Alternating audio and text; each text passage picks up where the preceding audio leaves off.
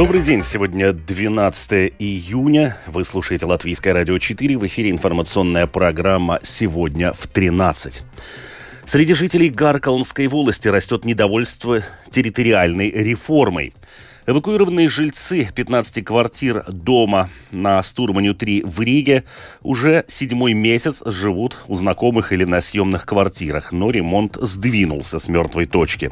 Цены на гранулы сейчас вернулись на нормальный уровень. Об этом и не только. Более подробно далее в завершении прогноз синоптиков на предстоящие сутки. Оставайтесь с нами.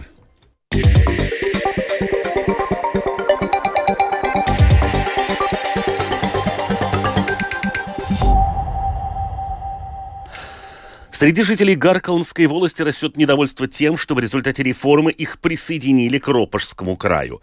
Это создало юридический прецедент, решить который сегодня пытались на заседании парламентской комиссии по оценке результатов административно-территориальной реформы. Подробности у Скирман Тебальчуте. Административно-территориальная реформа была проведена на карте во многом без учета интересов местных жителей. Такое мнение на заседании подкомиссии выразил министр защиты среды и регионального развития Марис Спринджукс. Сейчас многие жители Гарканской волости хотят обратно в Вадожский край. С этим не согласны власти Ропожского края, рассказывает министр tiek veidotas aptaujas un aģitācijas un kaut kādā veidā, lai Проводятся опросы и агитации, чтобы повлиять на общественное мнение. И с точки зрения методологии возникает очень много вопросов о том, что было бы, если бы это произошло. Опрос со стороны краевых властей задуман так, что нужно выяснить мнение всего края. Это по аналогии, что Советский Союз должен был бы решать, разрешить ли Латвии отсоединиться или нет. Или все-таки это является делом самих жителей этого государства или этой волости, решать, как они хотели бы жить. Это вопрос по существу, чье мнение надо брать во внимание, и в законе на него ответа нет.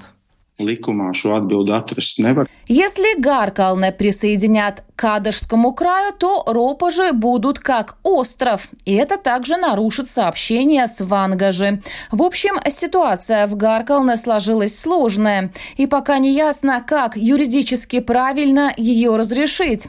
И как далеко во все это может вмешиваться Министерство защиты среды и регионального развития. Депутаты подкомиссии решили посоветоваться с юридическим бюро Сейма о том, нужно ли внести поправки в закон или методологию на такие случаи может разработать правительство.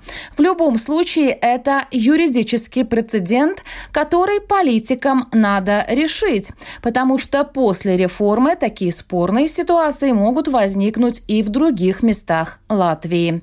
Скирман Табальчута, служба новостей Латвийского радио. Эвакуированные жильцы 15 квартир практически всего подъезда Балдерейской пятиэтажки в Риге на Стурманю-3 уже седьмой месяц живут у знакомых или на съемных квартирах. Снимать жилье в ближайшей гостинице, как некоторые делали поначалу, уже нет средств. Выселенные еще в декабре из аварийного дома жильцы ждут не дождутся обещанного ремонта. И вот в конце минувшей недели у них затеплилась надежда наконец-то вернуться домой. В аварийном доме начался ремонт, который, по прогнозам управляющей компании, планируют закончить за две недели. Светлана Гинтер продолжит. В конце ноября прошлого года из-за смещения бетонной панели перекрытий Балдерайская пятиэтажка на Стурманю-3 была признана аварийной, и жильцы первого подъезда были в спешном порядке эвакуированы. Выселенным людям обещали в ближайшие 2-3 месяца проблему решить. Провести экспертизу, сделать проект, объявить конкурс среди строителей и затем уже дом отремонтировать, чтобы они могли как можно скорее вернуться в свое жилье. Но на деле ожидание затянулось. Экспертизы, подготовка проекта ремонтных работ, да и сам ремонт пришлось ждать долгих шесть месяцев. Предприятие Рижского самоуправления Рига Снама Парвалднекс на своей домашней странице проинформировало о начале работ в пятиэтажке на Стурманю-3. В настоящее время изготовлена большая часть металлоконструкций, необходимых для проведения ремонтных работ. Планируется начать работы и завершить их за две недели. После укрепления конструкций здания жители смогут вернуться в свои квартиры. Проведение ремонтных работ не помешает жильцам другого подъезда продолжать находиться в доме. И хотя поначалу планировалось ремонтировать только поврежденную часть дома, по разработанному проекту в здании будут укреплены конструкции кровельной панели на протяжении всей крыши, то есть ремонт охватит оба подъезда. Кроме ремонтных работ в чердачном помещении здания укрепят и конструкции в квартире, которая находится прямо под поврежденным участком крыши. Рига Снаму Парвалднекс предлагает своим клиентам обратиться в Рижскую думу для получения финансирования в рамках особой программы поддержки, которая как раз предназначена для устранения опасных ситуаций в различных зданиях. Для жильцов это означает возможность получить софинансирование от самоуправления в размере до 50% всех затрат на необходимые ремонтные работы. Комментируя затянувшиеся на полгода организационные вопросы, которые предшествовали началу ремонтных работ в доме, член правления Ригаснаmu Парвалдникс Бернхардс Малиновскис указывает в обращении к жильцам следующее. Это связано с тем, что проектирование и согласование проекта заняли большое количество времени. Светлана Гинтер, Латвийское радио 4. Цены на гранулы, которые были, э, били все мыслимые рекорды в минувший отопительный сезон, сейчас вернулись на нормальный уровень. Более того, по словам руководителя информационного центра научно-исследовательского института леса и изделий из древесины Игоря Красавцева, сейчас хорошее время для покупки гранул. На данный момент можно сказать, что рынок гранул э, как в Латвии, так и в Европе находится в том периоде, который можно было бы э, сказать, что это не сезон для производителей, потому что в основном мы наблюдаем высокий спрос на гранулы осенью, зимой и в начале весны. Сейчас э, на данный момент объемы закупок малы, и ситуация на рынке довольно тихая. Поэтому э, я бы даже сказал, что сейчас э, очень выгодный момент для покупки гранул, потому что есть как акция производителей, так и нет очередей можно довольно спокойно купить нужный себе объем на ближайший сезон. Да, я бы даже добавил, что у большинства латвийских производителей можно сделать заказы в интернете э, без посредников, и поэтому можно без дополнительных наценок получить э, нужный себе объем. Кафе и рестораны активно выставляют столики на улицу. У лейпайчан и гостей города террасы и столики под открытым небом очень популярны. Самоуправление напоминает, что их размещение надо согласовать с Думой. Предприниматели говорят, что чиновники отзывчивы, а возможность поесть на открытом воздухе привлекает публику. Тему продолжит Либо Меллер. Порядок предоставления услуг общественного питания в Лепе регулируется соответствующими правилами. Есть и правила о муниципальной пошлине за торговлю в общественных местах. Они есть на сайте Лепойского самоуправления www.lepoya.lv. Специалист Центра обслуживания клиентов по вопросам торговли Лепойской думы Эгея Верпе пояснила, что если коммерсант хочет разместить снаружи при постоянно работающем кафе, ресторане или баре столики, стулья или террасу, ему нужно получить разрешение самоуправления сроки зависят от ситуации. Если, скажем, коммерсант хочет при своем месте постоянного предоставления услуг общественного питания разместить только столики и стулья, где нужно меньше согласований, только визуализацию столиков согласовать со строеправой, то после получения всех документов и заявлений разрешение делается в течение пяти рабочих дней. Мы можем и быстрее сделать, если это простой случай. Если хотят согласовать размещение террасы, то нужно больше времени, потому что коммерсанту надо согласовать ее строительство со строеправой. Муниципальную пошлину за предоставление услуг общественного питания надо платить только тогда, если эти услуги предоставляются на земле самоуправления. При размещении столиков или террасы на частной территории пошлину платить не надо, но следует получить разрешение. Размер пошлины зависит от зоны размещения, занимаемой площади и длительности работы. Если дольше трех месяцев, плата будет ниже. Эгия Верпа рассчитала размер пошлины для гипотетического кафе в центре города. При размещении столиков на площади в 10 квадратных метров на 3 месяца и дольше плата составит 17 центов в день. Одно из мест, где летом народ любит посидеть за столиком столиками гостиница «Лива» в самом центре города. На первом этаже здесь ресторан «Упе». Рядышком уже давно каждое лето располагается терраса. Руководитель отеля Андес Денисов рассказал, что разрешение на размещение получили весной, уже в мае терраса работала. Пошлина с годами не меняется и составляет около 60 евро.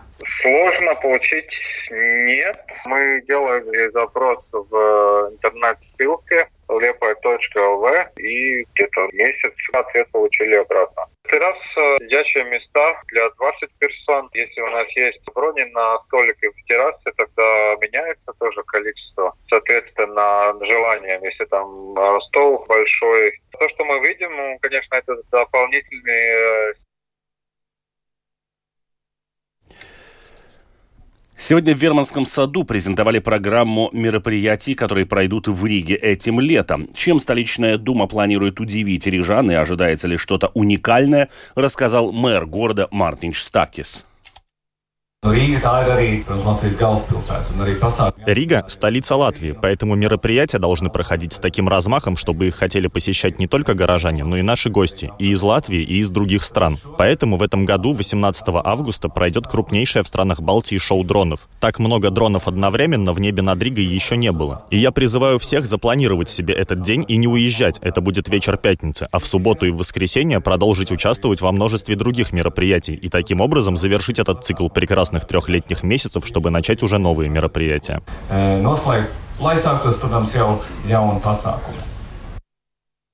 К зарубежным сообщениям.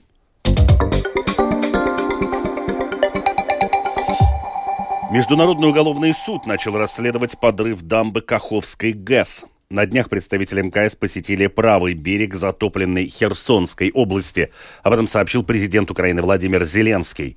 В первый же день после катастрофы генеральный прокурор отправил в офис прокурора Международного уголовного суда соответствующее обращение по поводу расследования этой катастрофы.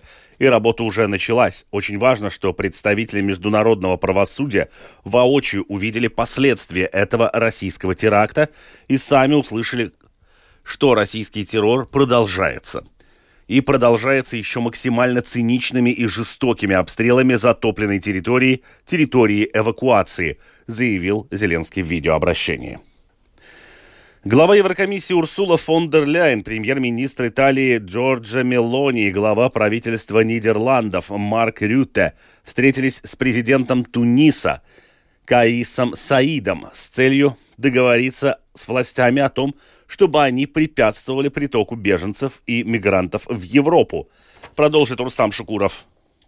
Ради заключения сделки глава Еврокомиссии пообещала Тунису усиленное партнерство и финансовую помощь в размере свыше миллиарда евро. 150 миллионов евро из этой суммы Евросоюз мог бы выделить сразу, а остальные 900 миллионов предоставить позже в качестве долгосрочной поддержки. На пресс-конференции по итогу встречи с Саидом фон дер Ляйен заявила о совместной заинтересованности Европейского Союза и Туниса в разрушении циничной бизнес-модели контрабандистов и торговцев людьми. It is horrible to see how they deliberately Ужасно наблюдать за тем, как они намеренно рискуют человеческими жизнями ради наживы.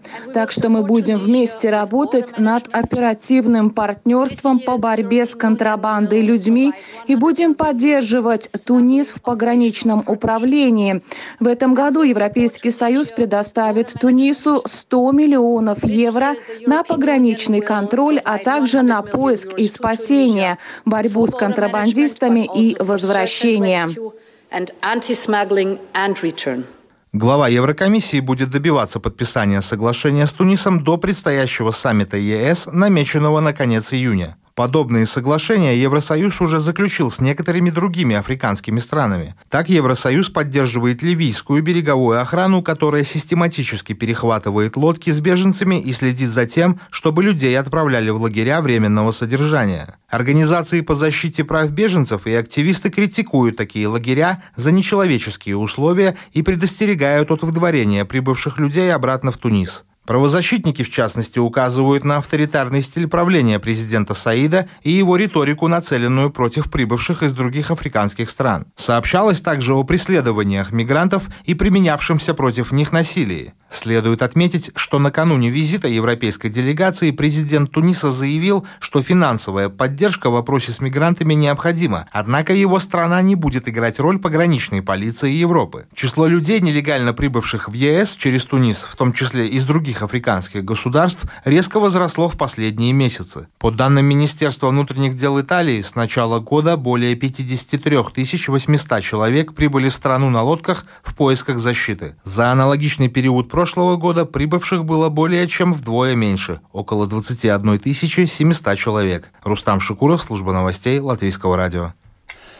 Сегодня в больнице Сан-Рафаэле в Милане в возрасте 86 лет скончался бывший премьер-министр Италии Сильвио Берлускони. Эту информацию подтверждает агентство АНСА. Берлускони прибыл в больницу в прошлую пятницу, чтобы пройти плановые анализы, связанные с лейкозом, которым он страдал в течение некоторого времени. И сегодня был четвертый день его госпитализации. О погоде. Завтра по Латвии ожидается ясная погода, однако в течение дня облачность постепенно увеличится. Осадков синоптики не прогнозируют. Будет дуть слабый ветер, ночью 1,5, днем 2,5 метров в секунду. На побережье северо-восточный северный ветер 4,8 метров в секунду. Температура воздуха ночью плюс 5, плюс 10, на побережье плюс 11, плюс 13 градусов. Днем плюс 22, 26. Местами в прибрежных районах плюс 20, плюс 21 градус. Э, в Риге ясно, во второй половине дня переменная облачность, без осадков. Ночью слабый ветер 2,5, днем северо-восточный и северный 3,7 метров в секунду. Температура воздуха ночью плюс 11, плюс 13, днем 25, 26 градусов. Медицинский тип погоды первый, особо благоприятный.